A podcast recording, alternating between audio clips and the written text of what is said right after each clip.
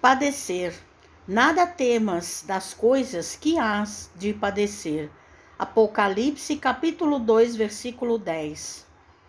Uma das maiores preocupações do Cristo foi alijar os fantasmas do medo das estradas dos discípulos. A aquisição da fé não constitui fenômeno comum nas sendas da vida. Traduz confiança plena. Afinal, que significará padecer? O sofrimento de muitos homens, na essência, é muito semelhante ao do menino que perdeu seus brinquedos. Numerosas criaturas sentem-se eminentemente sofredoras por não lhes ser possível a prática do mal. Revoltam-se outras porque Deus não lhes atendeu aos caprichos perniciosos.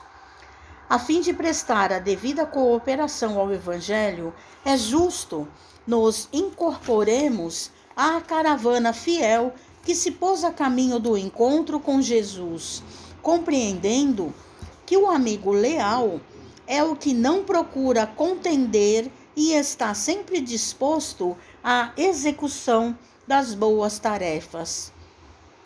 Participar do espírito de serviço evangélico é partilhar das decisões do Mestre, cumprindo os desígnios divinos do Pai que está nos céus. Não temamos, pois, o que possamos vir a sofrer. Deus é o Pai magnânico e justo. Um Pai não distribui padecimentos, dá corrigendas e toda corrigenda aperfeiçoa.